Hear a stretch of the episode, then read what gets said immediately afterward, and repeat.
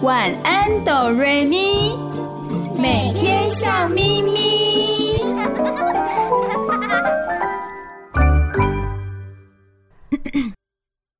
准备好了吗？我们要开始喽！预备备，开始。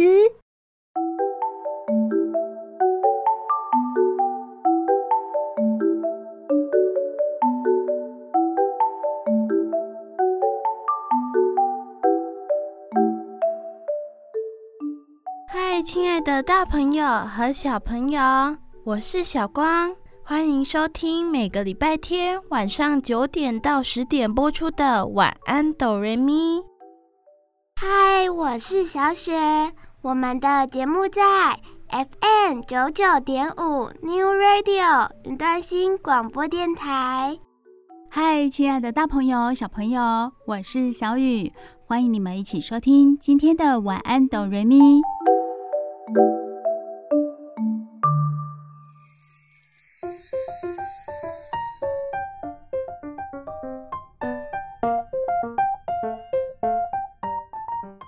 大朋友、小朋友，我们有时候会听到有人说什么：“我中了头奖，我中了乐透，这不是梦吧？”我们常常会把难以置信的事情当成是在做梦。但是有趣的是，对于梦里的情境，深信不疑的人也有很多哦。总会想要从其中找到神秘的意义，想要知道。诶，我为什么做了这样子的梦？它代表什么意思呢？小光、小雪，你们有没有做过梦呢？当然有哦。小雪做过梦，那么有没有什么样的梦让你印象最深刻呢？有啊。那么可不可以跟我们大朋友、小朋友分享一下呢？我想分享一个最让我印象深刻的。就是我们全家人走进游泳课的教室，门一打开就被一阵强风吸进去，到了外太空，发现火星人和他们玩得很快乐。哇，小雪的梦好特别哦！虽然是要到游泳池上课，不过却被一阵风给吸了进去，哎，还吸到外太空，遇到外星人，这让小雨。觉得非常好奇，是不是小朋友的梦都这么的特别，这么的有趣呢？如果收音机前的小朋友，你对于自己做过的梦印象非常深刻的话，也可以跟你的爸爸妈妈或者是好朋友分享一下哦。这么有趣的梦不分享，真的太可惜了。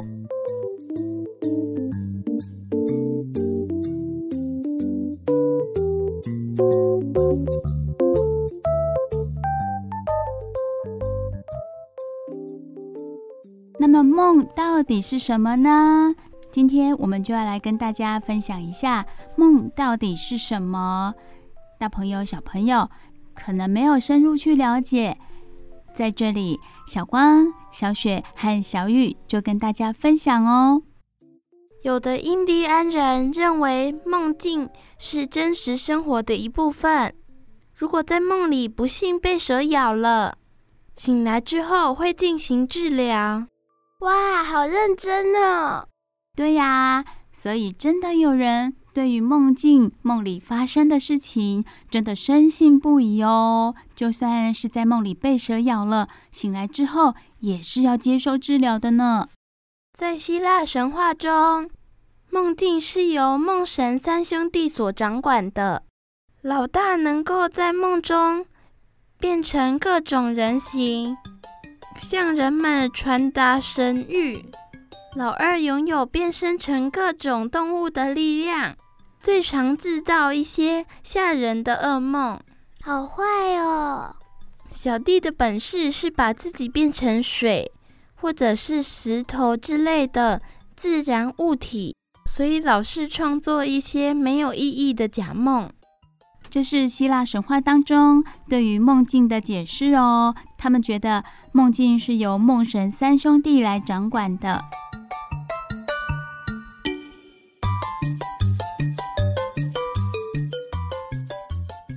中国古代的医书也有说，气凝聚在身体的哪里，就会做出什么梦。比如，气凝聚在肺，就会梦到钱。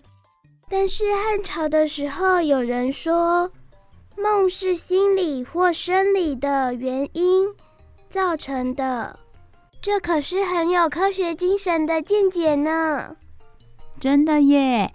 前面我们说到，大家对于梦境都是用猜的，用想象的，想象梦境到底是怎么来的。而在中国的汉朝，已经有人说出梦是心理或生理的原因造成的，已经具有科学精神的见解喽。那到底梦是什么呢？在《大英百科全书》中也有说，他说的很简单。他说，梦是睡眠过程中出现的幻觉体验。好，接下来我们来听听看心理学家是怎么来解释梦哦。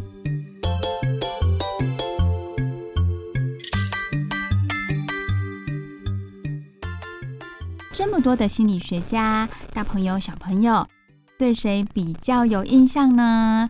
是不是那位大名鼎鼎的弗洛伊德先生呢？弗洛伊德先生在一八九九年出版了《梦的解析》这本书。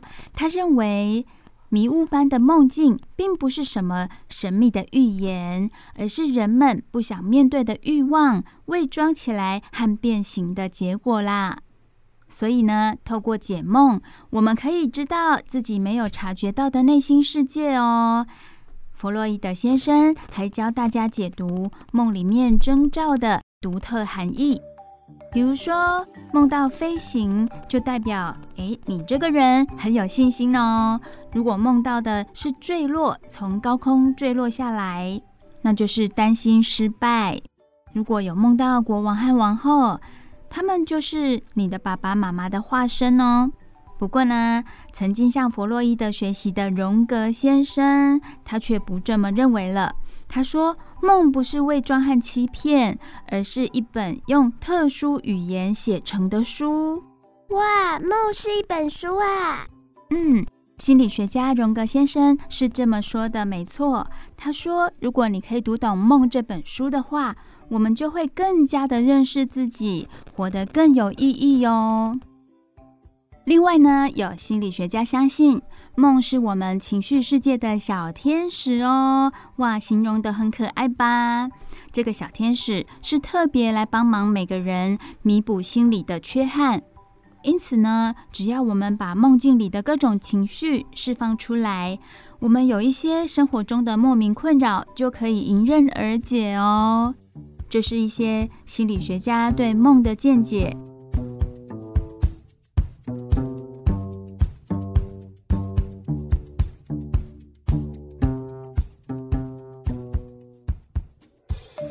接下来，我们就来看看科学家对于梦的解析又是如何的呢？是不是什么动眼睡眠啊那些的？对，没错。我来问问小光和小雪哦。你们有没有这样的经验？还有收音机前的大朋友、小朋友也一起想一想，你们有没有这样的经验？才刚睡着不久，会不会突然有踏空或者是快要跌倒的感觉呢？有啊，有时候半梦半醒的时候，我会觉得我自己在走楼梯，不小心跌倒就会抖一下。我有时候也会感觉从某个地方掉下来，身体用力的抖了一下。有的人会说，这是因为我们的祖先可能是猿猴。那么猿猴呢，有时候在树上睡觉会突然掉下来，所以我们会有同样的感觉。但是科学家他们是说，那不是坠落的梦，而是我们身体的肌肉突然收紧，造成了坠落的错觉。可是真的很像掉下去的感觉耶。现在终于知道，只是肌肉收紧了。当我们睡着，进入了非快速动眼睡眠的时候，我们就会开始梦见跟日常生活相关的片段哦。可是这些只是平凡的梦，我们醒来之后，通常都忘得一干二净了。哦，嗯，那我记得的梦是什么时候出现的呢？我们会记得的梦，都是在快速动眼期出现的，不仅生动活泼，而且感情丰富，连噩梦也会在这个时候出现，逼真到让我们吓醒。有大多数的科学家相信，梦境是记忆的重组，是我们平常琐碎的记忆把它重组起来哦。所以清醒时所看到的、所听到的、所想的、所感觉到的一切，都是编织我们梦的材料。甚至啊，连忘记的往事，梦都有可能把它们捡回来，让你回想一下哦。所以呢，什么人就做什么梦。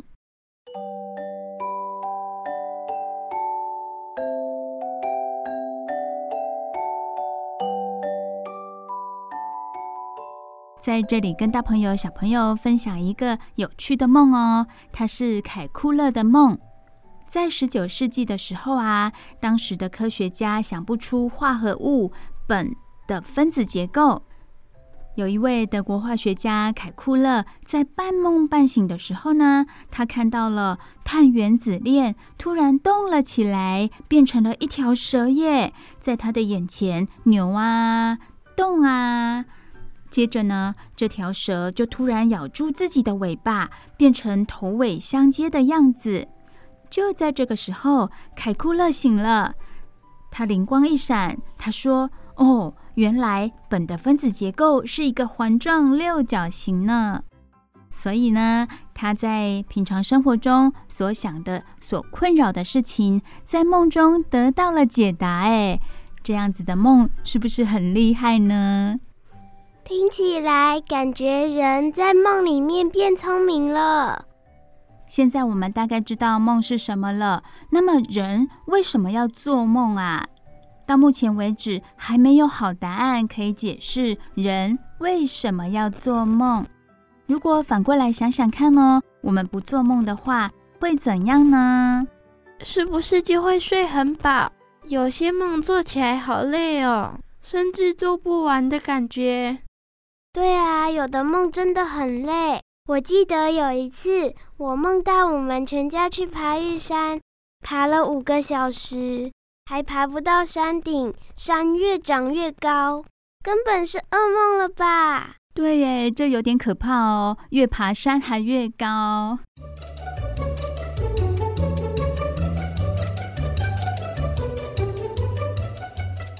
有的人就想要知道。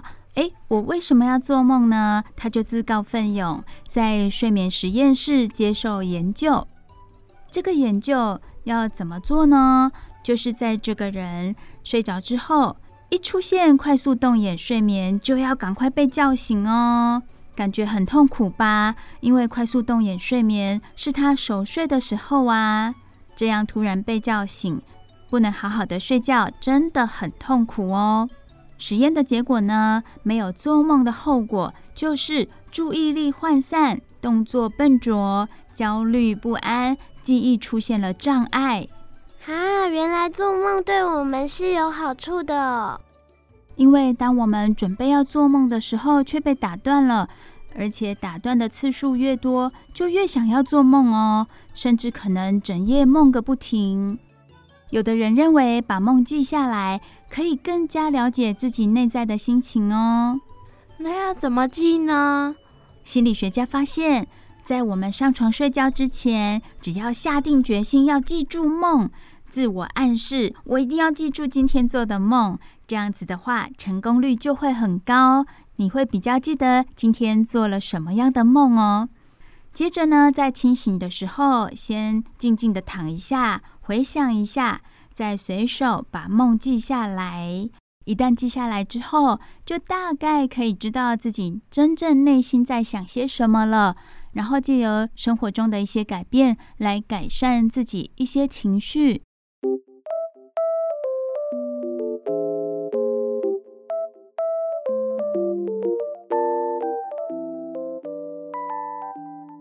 有的人会说梦话耶。这是怎么回事呢？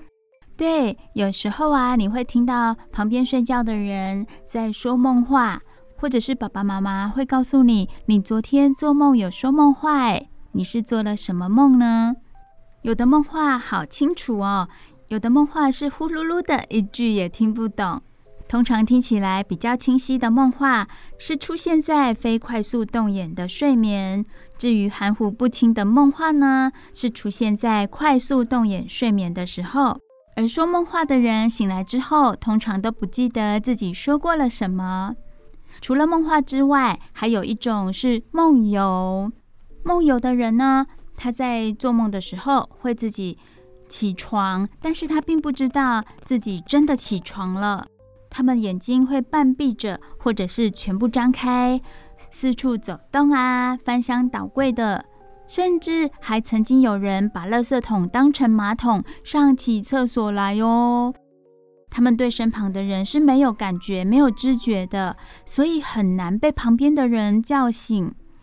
幸好啊，多数梦游的人最后都会回到自己的床上睡觉，不会跑到外面去。小光、小雪，你们知道吗？要告诉你们一个你们意想不到的事情哦，就是通常一百个小朋友里面呢，就大概有十五位会有梦游的经验。哦，十五位蛮多的耶！这种梦游的经验会一直到长大以后吗？不会哦，多半到青春期之后就不会再梦游了，所以不用担心。至于为什么会说梦话和梦游呢？专家认为，大部分是因为心理的压力，还有睡眠品质不好。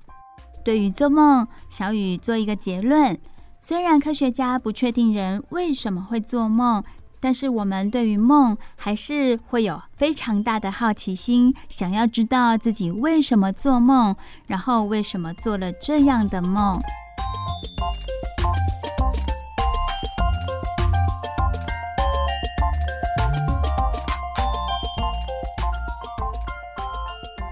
我们大家都知道睡眠很重要，可是有的人没办法睡好，很困扰。是啊，睡眠对我们的身体真的很重要哦。我先来告诉大家，曾经呢，有一位美国的摄影师，他想要创下金氏的世界纪录。什么样的金氏世界纪录呢？说出来大家一定觉得不可思议。他的金氏世界纪录是连续四十天，也就是九百六十八个小时都不睡觉、不合眼、不睡觉哦。他真的做到了，可是金氏世界纪录却认为做这种事情太危险了，就拒绝承认这项纪录。哇，他不就做白工了吗？摄影师非常的沮丧。哇，他觉得自己这么努力不睡觉了，竟然没有登上金氏世界纪录。在沮丧之余，他开始预备迎接另一个挑战喽。他想要让自己赶快恢复正常。为什么呢？因为他发现自己的记忆慢慢衰退，必须要好好睡觉才能找回健康的身体和生活。所以睡眠真的很重要哦。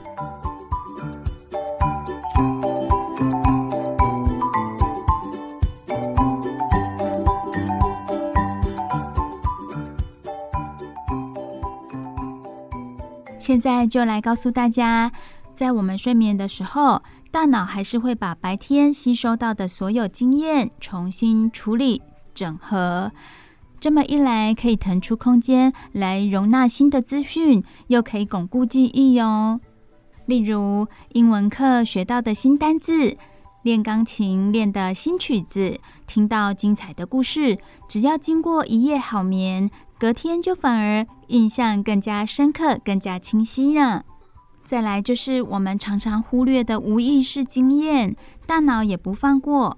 我们没有记得的一些经验，大脑会同样的拿来重组再储存。如此一来，我们原本很生气或很害怕的事情，睡了一觉之后发生了细微的变化，我们原本激动的情绪就因而得到舒缓。所以，有的人他情绪不好，经过睡觉之后，他就变开心了，是因为这样的关系。睡眠不但帮助我们增强记忆，还减轻焦虑的情绪。说起来是不是很棒呢？哇，那我们是不是睡越久越好呢？并不是这样的哦。睡越久的人，他只是浅睡的时间比较长，反而优质的深层睡眠并没有明显的增加。也就是说，睡很久、睡很多，反而会越睡越迷糊了。所以睡刚刚好才是比较好的。那要睡多久才是刚刚好呢？以大人来说的话，睡七个小时是最刚好的哦。如果是以小朋友来说，国小的小朋友来说，要睡的时间就比较久喽，大概是七到九个小时。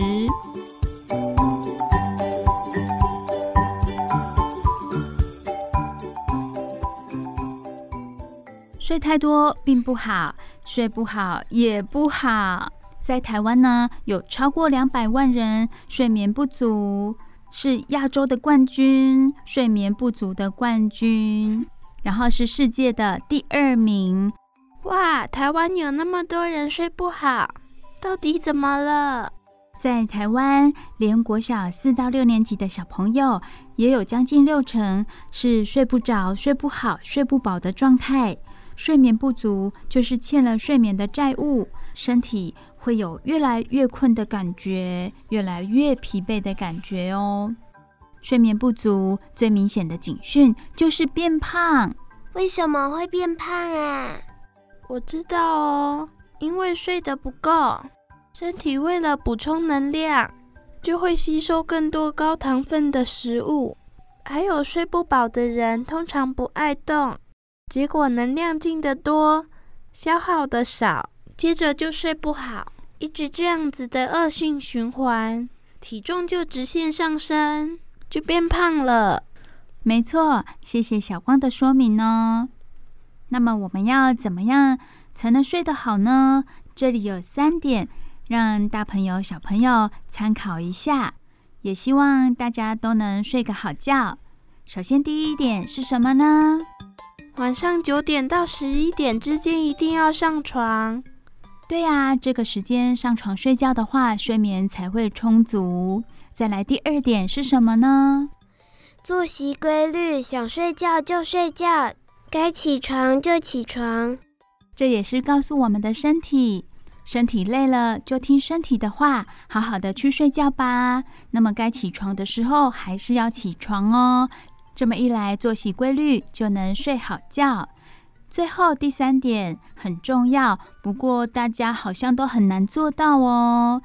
第三点就是三 C 产品要留在房间外面，关灯、安静、舒适的温度，让我们可以放松心情，就可以一夜好眠喽。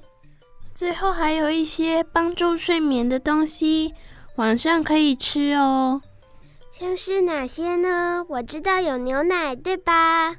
对，除了牛奶之外，也可以吃燕麦片、腰果、核桃、芝麻、开心果、葵瓜子、南瓜子、葡萄干、香蕉、深色蔬菜、海带、鳕鱼、鲑鱼、小鱼干和蛋。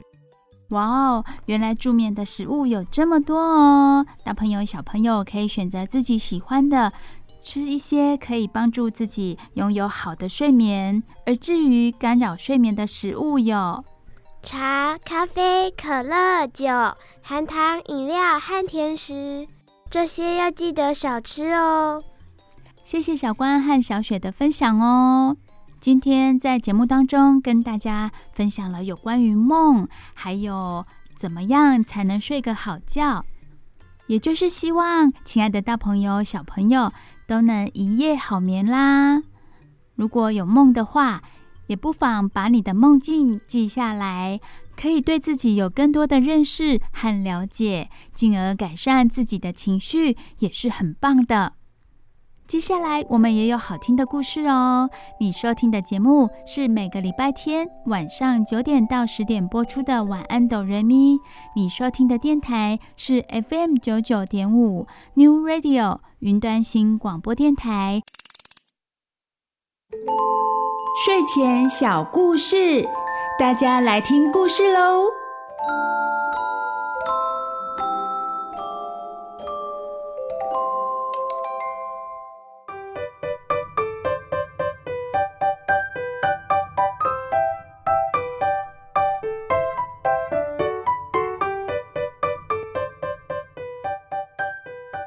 嗨，亲爱的大朋友、小朋友，我是小雨。欢迎收听每个礼拜天晚上九点到十点播出的《晚安，哆瑞咪》。你收听的电台是 FM 九九点五 New Radio 云端新广播电台。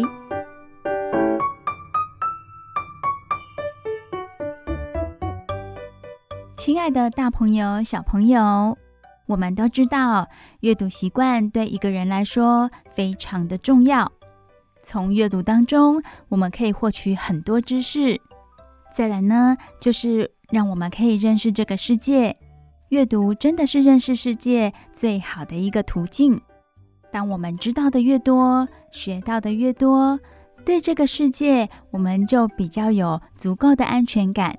例如，走在路上，你不会因为对街道很陌生而感到紧张、害怕。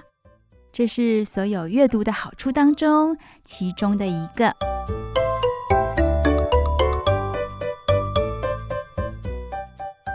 我们都知道，在小朋友很小的时候，就可以开始提供绘本给他们。如果时间允许的话，亲子共读是非常好的方式哦。渐渐的，小朋友长大了，生活经验变得比以前多，上学之后，认识的字也变多了，这个时候我们可以进阶到桥梁书。阅读桥梁书可以让小朋友的阅读能力大幅的成长哦。那么，什么是桥梁书呢？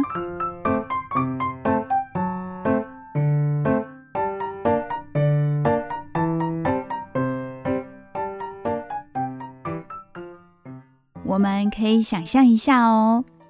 绘本它是在左边，纯文字书是在右边。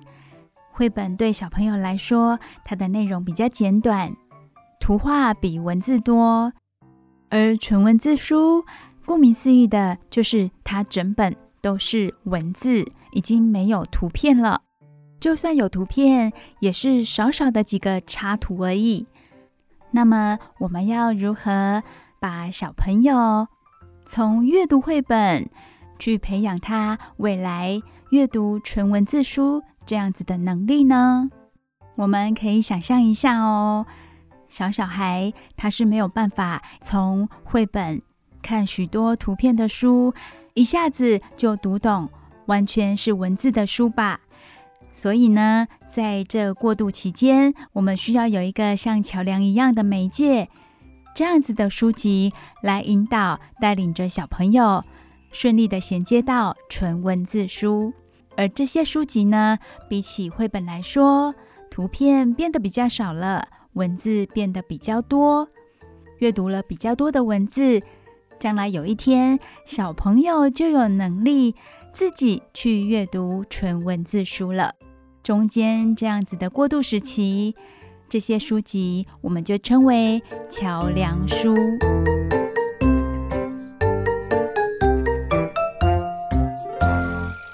大朋友可能就会有疑问啦，那么几岁的小孩子可以开始阅读桥梁书呢？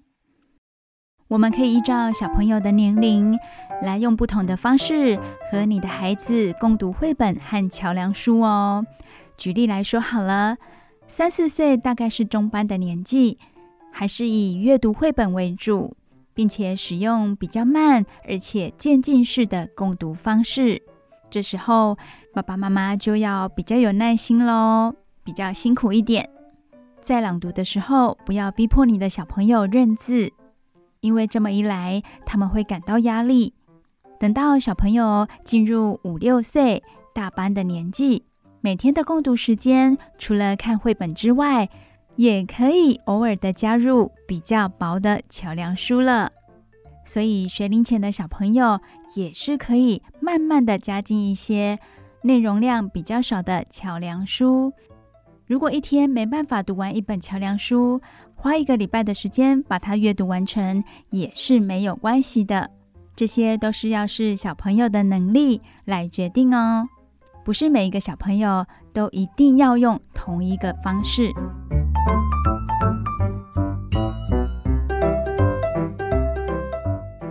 有的大朋友已经开始让小朋友阅读桥梁书了，但是这个过程当中，他们会发现，哎，小朋友啊，习惯看字比较少的绘本，当看到字比较多的桥梁书时，却完全没有耐性去阅读了，这该怎么办呢？其实小朋友的专注力是从十分钟到四十分钟不等，每个小朋友是不一样的。所以他们没有耐性也是很正常的。这个时候，大朋友如果可以在旁边慢慢的陪他，就会发现，诶，他的专注力跟稳定度会越来越高。对他们要有信心哦。另外，在跟小朋友共读桥梁书的时候，也可以试试看这种方法。什么方法呢？就是念到精彩处。很精彩的地方，就把书收起来，这可以激励小朋友们主动阅读的意愿。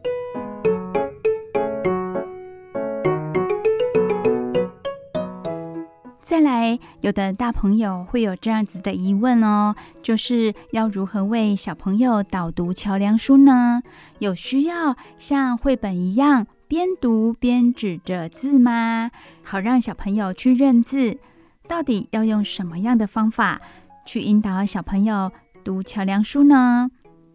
其实就跟读绘本很像，只是依照小朋友不同的年龄，有不一样的导读方式哦。如果你的小朋友是学龄前的阶段，就由我们大朋友来指着字念，目的是为了小朋友学习认字做暖身，让他们慢慢的了解。原来一个字就是搭配一个音。如果你的小朋友已经是小学的低年级、中年级，那么我们可以用念的，而小朋友试着配合我们的速度指着字，我们念，他们指着字。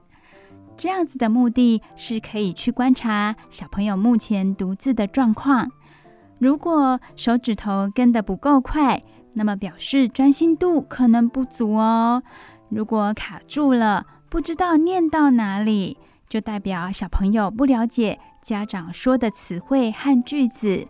我们就可以从中去了解到小朋友的学习状况，然后去调整一下陪小朋友共读的速度以及共读的方式喽。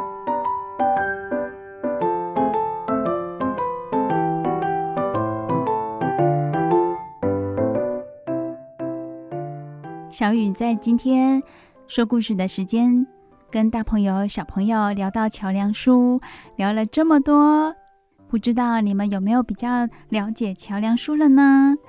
今天小雨要跟大朋友、小朋友分享的这个故事呢，它就是一本桥梁书，是有一位非常爱说故事的人所写的哦。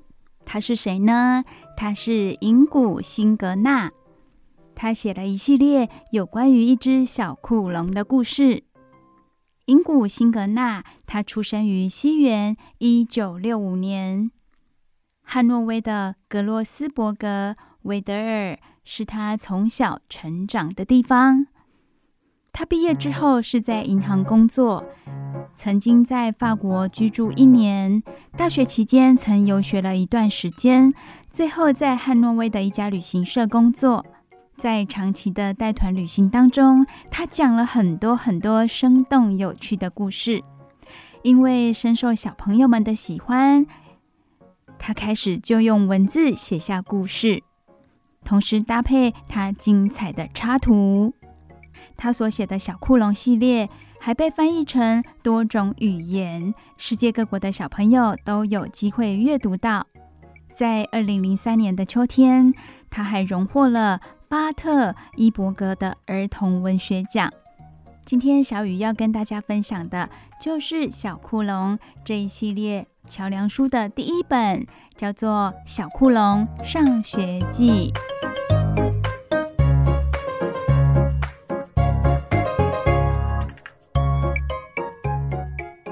由于它里面有好几个单元，内容比起绘本来说比较多，小雨可能一时之间没有办法在节目当中全部说完。如果大朋友、小朋友听了觉得很有兴趣的话，也可以到图书馆去借阅哦。好的，小库龙上学记的故事就要开始喽。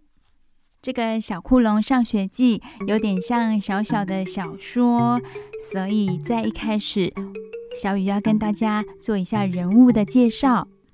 首先要介绍的是可可，它是一只喷火龙，因为它总是酷酷的，所以大家都叫它小酷龙，是故事的主角。它会喷火，有着一对小翅膀，但是因为年纪小，所以还不能飞，是一只机灵、勇敢、好奇心旺盛的小火龙。科尔，他是恐龙老师，一只非常有智慧的剑龙，因为聪明睿智，整个龙岛的居民都很尊敬他。可可的爸爸叫做马格。而可可的好朋友是一只小豪猪，叫做马迪。它住在龙岛上的大森林里。另外有一只小暴龙，它叫奥斯卡。可可是在上学的第一天，灌木丛中认识它的。在可可的帮助之下，说服了爸爸妈妈和老师，让奥斯卡终于可以到学校念书。奥斯卡的妈妈叫做安德雷，爸爸叫做海尔伯特。最后要介绍一只年纪很大的大海龟。只要大海龟一讲故事，岛上所有的居民都会围过来听哦。是一只很会讲故事的大海龟。故事开始喽！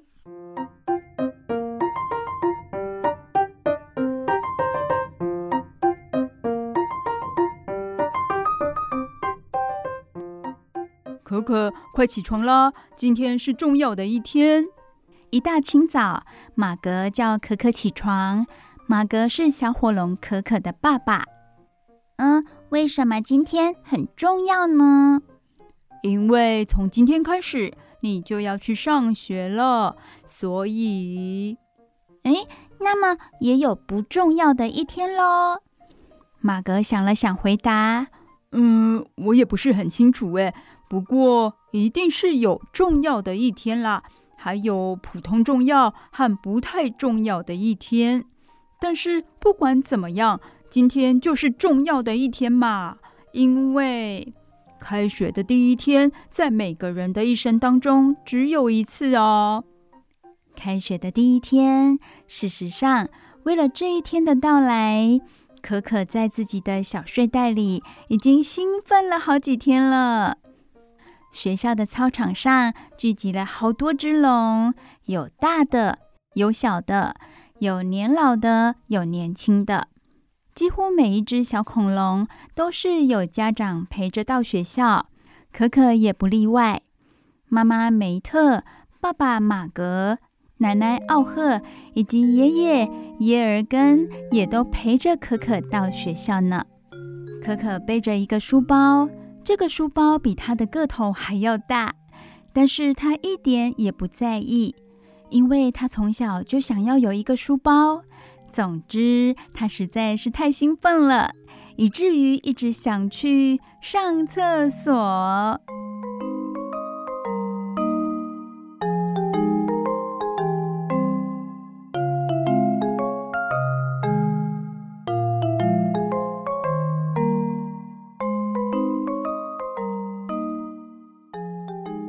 可可小声的告诉妈妈：“妈妈，我要去尿尿。”哎，你刚才不是去过了吗？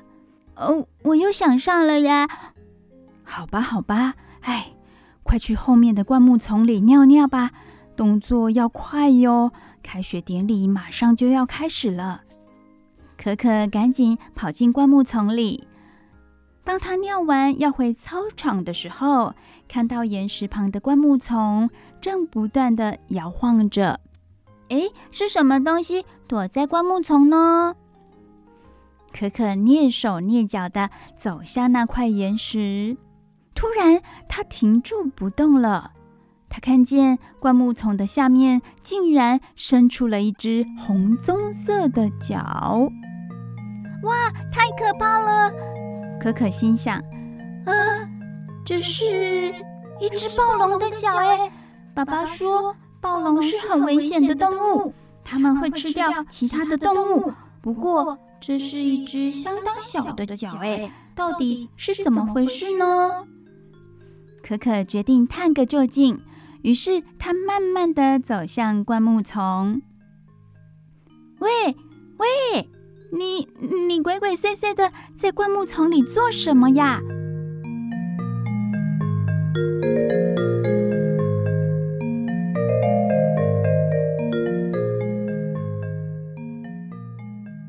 只脚缩回去的时候，灌木丛就像是被风吹过似的晃动。这个时候。一只小暴龙从灌木丛中摇摇晃晃地爬了出来，小暴龙跳了起来，大声地吼着：“哼，我在这里做什么？关你什么事啊？你再这么凶，小心我喷火把你的鼻子烧掉哦！”可可也对着他吼：“我可是一只喷火龙呢！”小暴龙回答：“哼，我才不怕，我可是暴龙。”你要是在吹牛，我就把你当早餐给吃了。你才不要再吹牛呢！我们喷火龙可是非常机灵的哦，才不会让你把我吃掉。你知道我们为什么这么聪明吗？因为我们在学校里有读书。我要去上学了，正确的说，就是从今天开始。哼，学校有什么了不起？小暴龙鼻子一哼，不屑地说。我们暴龙根本就不需要上学。可可问他说：“那为什么你要在这里蹑手蹑脚的爬来爬去，还偷偷的四处张望呢？”小暴龙回答：“我只是想看看学校长什么样子罢了。”可可对小暴龙提议：“不如你和我一起去上学吧。”“我才不去呢！”小暴龙鼻子一哼：“哼。”现在看起来，学校并不值得我那么兴奋了。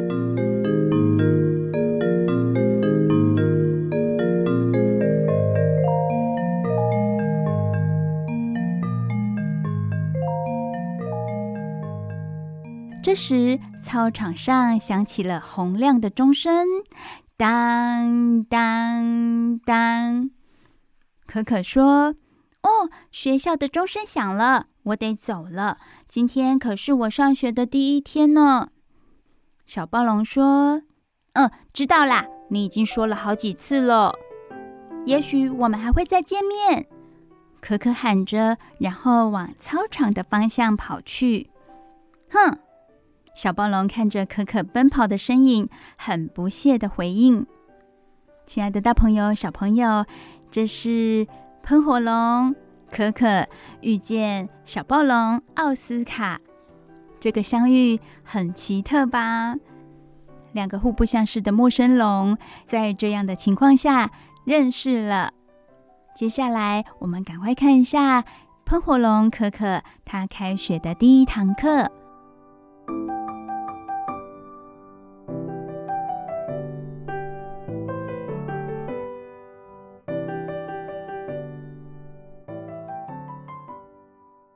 当科尔老师出现在学校的大门口时，原本闹哄哄的操场上顿时一片安静。科尔是一只剑龙，因为它非常有智慧，所以受到整个龙岛居民的尊敬。科尔老师站在学校的操场上欢迎大家，他对着那些小恐龙说：“ 各位小恐龙。”从今天起，你们就是龙族学校的学生。对你们来说，今天可是具有重要的意义。等一下，我点到名的每一只小恐龙，请到我这里来。还有，别忘了要带着你们的书包哦。然后，科尔老师打开一本很大的点名簿，开始点名了。安娜。杜夫、达高伯特、吉萨、昆塔、科克、可可、鲁鲁、帕特、提塔、韦利，还有茨塔。被点到名的小恐龙，一个接着一个的排队进教室。他们的爸爸妈妈也都很自豪的看着自己的孩子走进教室。不一会儿，操场就空荡荡了，因为大家都回家去准备下午的餐会。龙族学校的教室是一个非常大的山洞哦，在洞一侧的岩壁上凿开了一扇大窗，教室的墙壁挂满了彩色的图片。教室中间那张长长的弓形桌子是为学生们准备的，可老师的位置就在黑板旁边的那张椅子。当所有的小恐龙都坐到板凳上，柯老师说：“首先，请大家打开自己的书包。”一听到老师的指示，小恐龙们马上行动起来。每只小恐龙都从自己的书包拿出一颗新鲜的椰子、一个姓名牌、一个书夹，以及一个装有笔、橡皮擦和削铅笔器的铅笔盒、一个水壶、两本笔记本、一件游泳裤，还有游泳圈。这些东西都是一个龙族学生上学所必备的基本用具呢。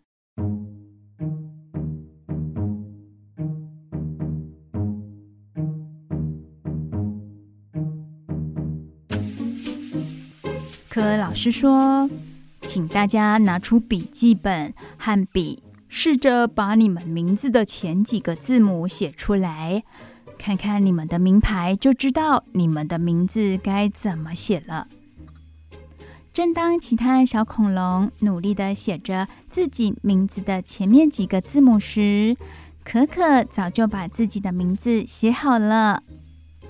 他在教室里走过来走过去的。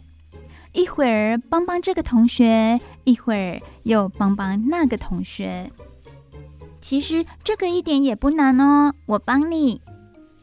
柯老师看大家都把自己的名字写好了，很满意的说：“现在大家把所有的东西都放在一边，接下来我们要做的就是学习认识自己的名字。”这是开学第一天最重要的一件事情。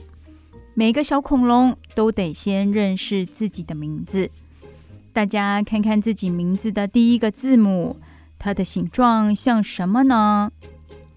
话才说完，小恐龙们就争相回答：“我叫安娜，开头是 A，A 的样子像一个尖尖的高塔。”我叫杜夫，开头是滴滴的样子像一把小竖琴。接下来，每一只小恐龙都努力的想象自己的名字的第一个字母样子像什么。教室里叽叽喳喳的，好热闹哦。帕特发现自己的名字开头是 P，他开心的说：“P 的样子像巴拿马叔叔。”可可问：“巴拿马叔叔？”有这种动物吗？帕特回答：“有啊，我最喜欢巴拿马树鼠了。”可可马上查看动物图典，哎，真的好像哦。可老师说：“帕特，你真有想象力呢。”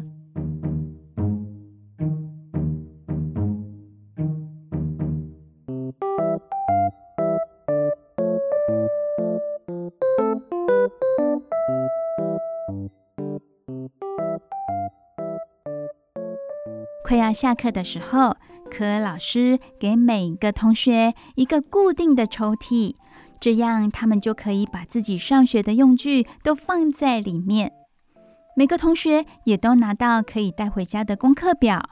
当下课的钟声一响，小恐龙们也都跑着回家。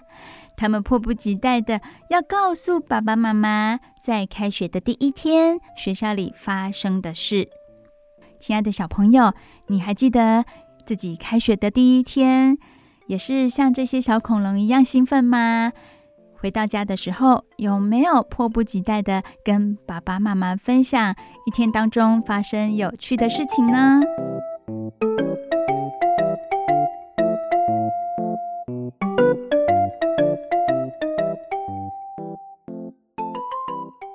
到了下午，学校的操场上举行了盛大的餐会，科老师也受到邀请哦。餐会中不仅有美味的椰奶汤、最香甜的马铃薯，还有高年级学生组成的乐团演奏舞曲。晚上，每一只小恐龙很早就上床睡觉，毕竟一天下来大家都很疲累了，而且明天一大早还要上学呢。正当梅特催促着可可上床睡觉的时候，可可突然想起。他今天在灌木丛里碰到小暴龙的事情，可可问妈妈：“妈妈，我问你哟，为什么暴龙不用去上学呢？”梅特想了想，他说：“嗯，我也不太清楚真正的原因，有可能是暴龙从很小就学习如何去捕猎动物了，捕猎和吞食动物就是他们生活的全部啊。”也许他们还会说，我们用不着学习其他的东西，所以他们不用去上学。可可，你想想看哦，海龙、跳跳龙，还有其他几种龙，也都不用去上学啊。可可听了，他说：“嗯，但是豪猪去上学了耶。”梅特笑着说：“是啊，豪猪们还举办了班级旅游呢。”可可想起了马迪，是他的豪猪好朋友，是一个二年级的学生了。不久之前，豪猪学校才举办了学生的非洲旅游活动，但是很可惜的，马迪那天没有去。梅特向可可道晚安，并且亲了他一下，然后熄灭了蜡烛。不一会儿，可可就睡着了。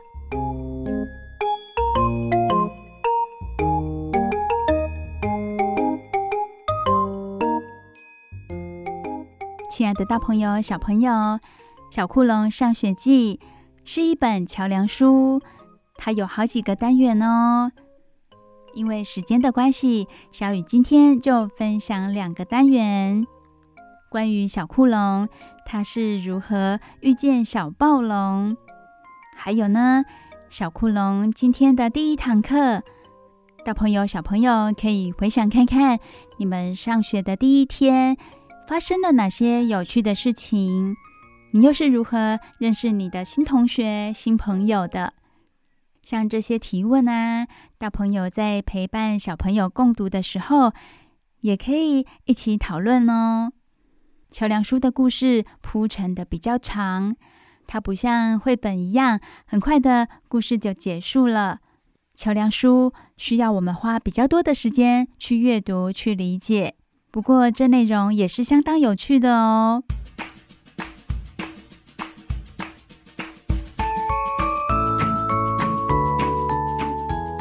今天小雨分享《小酷龙上学记》一部分的单元，希望能够开启小朋友对桥梁书的认识。有时间的话，可以挑战自己一下，去借一些桥梁书来阅读。不管是图书馆，或者是市面上。都可以看到很精彩的桥梁书，这些都可以增加我们的阅读能力。在晚安哆瑞咪的节目当中，小雨也会分享很多很多的故事，在每个礼拜天晚上九点到十点，晚安哆瑞咪的节目当中分享给大家。这里是 FM 九九点五 New Radio 云端新广播电台。现在，让我们的大耳朵、小耳朵休息一下，一起欣赏好听的歌曲喽。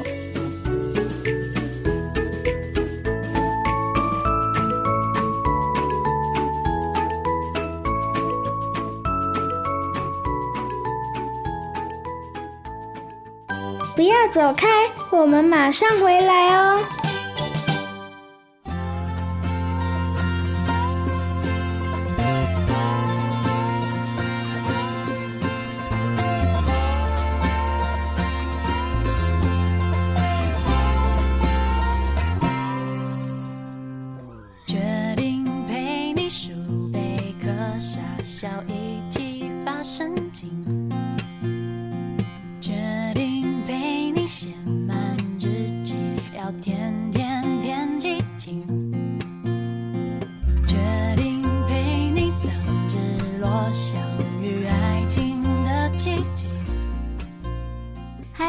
的大朋友、小朋友，时间过得好快哦，又到了我们节目的尾声了。